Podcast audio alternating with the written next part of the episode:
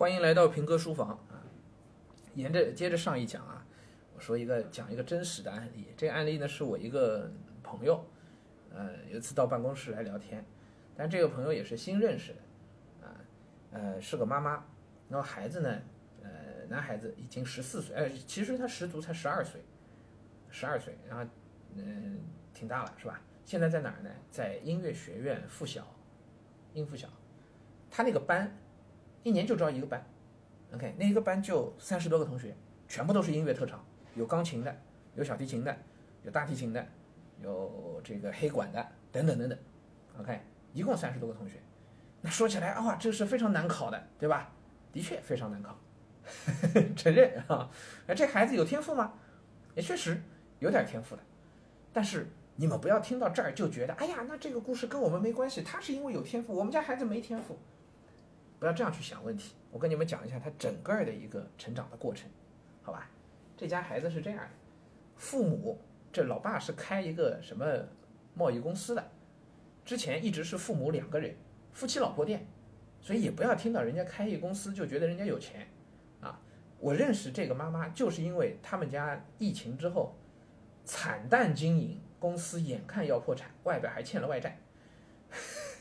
所以他们家经济条件从孩子出生开始，也就属于我觉得中产都够不上的，也就是将将一个小康水平。OK，好，这是家庭背景啊。孩子出生，妈妈跟我说，家里的想法跟外面的鸡娃鸡妈们的鸡妈们的想法是差不多的，就是觉得乐器总得要学一个，好吧，那就学一个吧。他们家，你想想，不是书香门第啊。是吧？父母俩天天大眼瞪小眼的在那儿那个做做做做贸易的，而且他们是做贸易最最低的一个环节，他们是做物流的，做做做仓储和运输的啊，不是仓储就是做运输的啊。你想想，家里是没有音乐氛围、没有文艺背景的，什么都没有，所以当时想着去学小提琴，跟各位你们想让孩子学钢琴、学点音乐那个想法是一模一样的。他们也完全无法判断自己孩子有没有这个音乐的天赋，完全不知道。所以学的时候呢，跟大家一样，一上来随便挑一个小提琴不错，那就小提琴吧，啥都不懂，直接就冲进去了。冲进去以后，一开始找的一个老师也是很一般的，找朋友介绍的。哎，这个老师就是外面机构里边教书的，但是运气好在哪呢？这个老师是一个音乐学院的一个研究生。好，跟着老师学了两年，然后那老师说这娃娃不错，这小孩子好像还有点感觉。他几岁开始学的呢？也就四五岁的样，五五岁的样子大概开始学了，学了两年，觉得好像还不错。于是那个研究生呢，自己呢好像是要干别的事儿去了，不教了，怎么办呢？研究生就把这个学生啊，就推荐给自己的老师了。这个算他运气好，也就是在推给他的老师，就音乐学院的一个老师的时候呢，那么中间家长这时候才知道，其实自己前两年学小提琴呢是走了个弯路，为什么呢？应该要先从钢琴学起。西洋乐器要学好，钢琴是基础，所以应该要先学钢琴。可是他们家钢琴摸都没摸过，一点基础都没有，上来就是小提琴。所以他说钢琴的问为什么要从钢琴开始呢？就是音准和节奏的问题，尤其那个音准要从钢琴那来的，否则现你你小提琴我以后也没法跟钢琴去配。你你对钢琴完全不懂的话，好了，他们家孩子这就苦了，进到那个新的老师那儿开始，那时候才七八岁，刚读小学一年级嘛。一下子学业的压力也上来了，因为读呃，毕竟小学读书了嘛，是吧？同时那个老师跟他讲，你现在这么学小提琴，往下学不出来的。你要真想还还想学下去的，现在回过头去搞钢琴去。好了，这孩子一年级开始，哎呀练钢琴，然后呢小提琴呢也不能全丢掉，对吧？但家长到这一步仍旧是不知道未来的，对不对？大家应该能体会啊，没有人告诉他你们家孩子是个朗朗，没有人跟他讲过，对不对？啊，他就继续了。在这个过程当中，经过了极其痛苦的两年。他说的是他们家整个就就最艰苦的两年，一年级和二年级的两年。到二年级的时候，这家妈妈清醒的意识到了一件事：我们家孩子不是读书的料。他的数学从小开始就不行，认数字从小开始就有问题。语文好像好一点，英语也就那个样子。外面也给他报过班，也学过东西，但是好像就每样东西也都不太学得进去，每次做作业都要发疯，而且家里都觉得我们俩这么忙，天天大眼瞪小眼的，要忙各种各样的生意，也没工夫再盯着他做作业，能盯着他拉琴就不错了，因为他拉琴的时候家长能听着，知道你没有浪费时间。至于你做作业，家长根本管不住。所以一年级、二年级这孩子成绩啊稀里哗啦的。你知道多少家长到这一步的时候都开始焦虑啊？哎呀，我们这学习怎么办啊？于是呢，小提琴放掉，钢琴放掉，学习不好这怎么办呀？拼命吧，来吧！啊，家长工作不要了，我们来吧。这家妈妈是脑子非常清醒，对，学习已经这个样子，一年一二年级都能给我搞成这个样子，再往上学，以我们家的情况，也许我们家孩子逼得出来，但是以我们家的情况，对不起，就我我们俩要是不工作了，我盯着你来，那我们这生意就垮了，我们家就没法过日子了。那不行，在这个如如果这个工作是一个必须必选条件、必选项的情况下，那就没有办法有人这么盯着你辅导作业，那你就只能把学业放弃掉呀，没有别的路可走呀。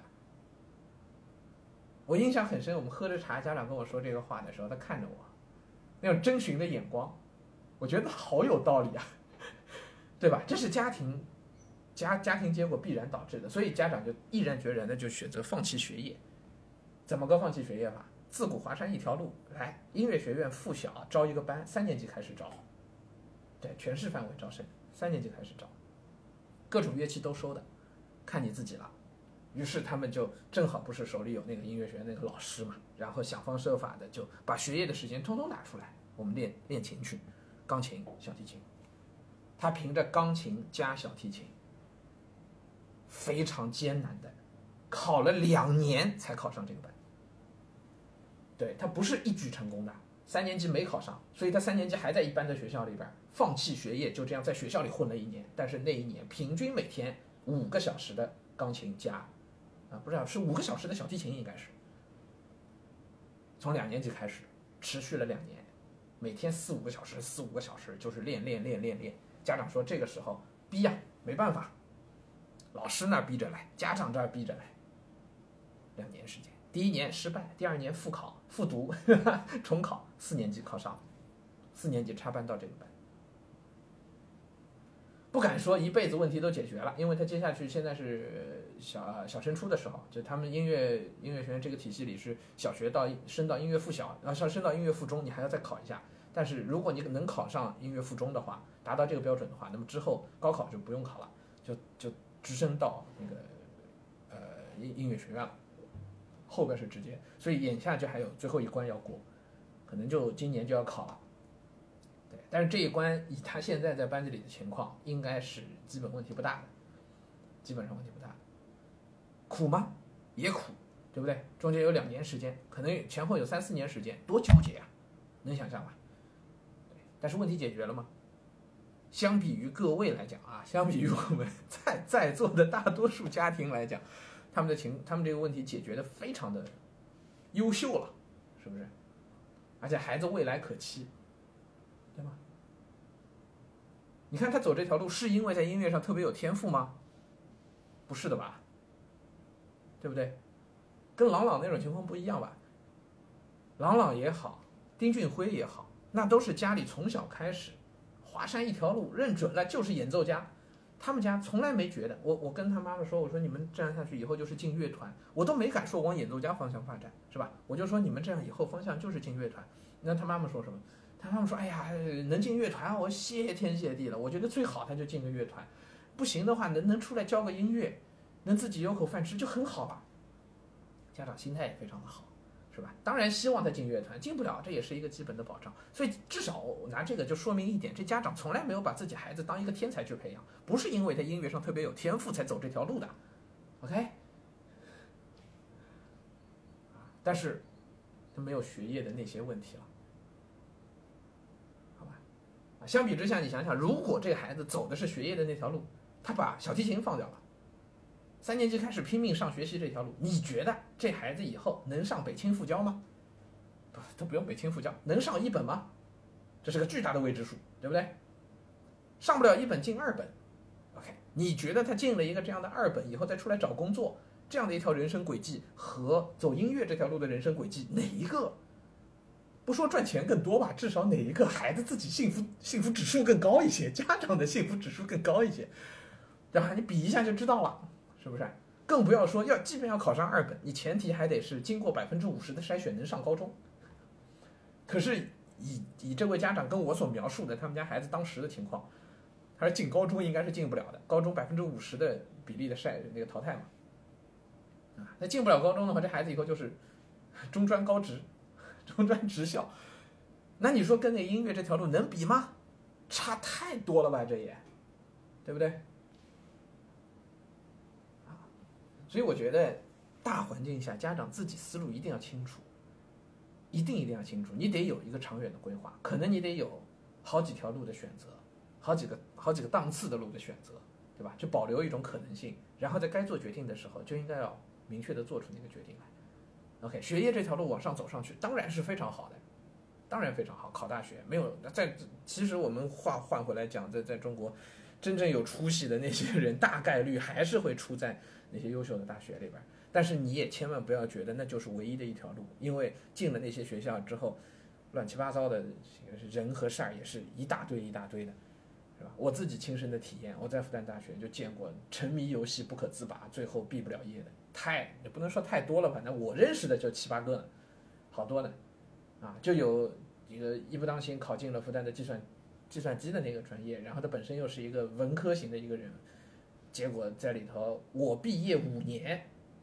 他毕业了，然后他本身进复旦的年代比我早早三年，对他延毕了八年，真实案例。你看看走哪条路比较好？像这样延毕八年之后，你说他读了个复旦出来有什么用呢？是不是？那当然他还是可以去走他自己的那个路，可能是更好的。但是他就是典型的被应试教育耽误了的那种学生，耽误了八年，是吧？好，今天就给大家讲到这里。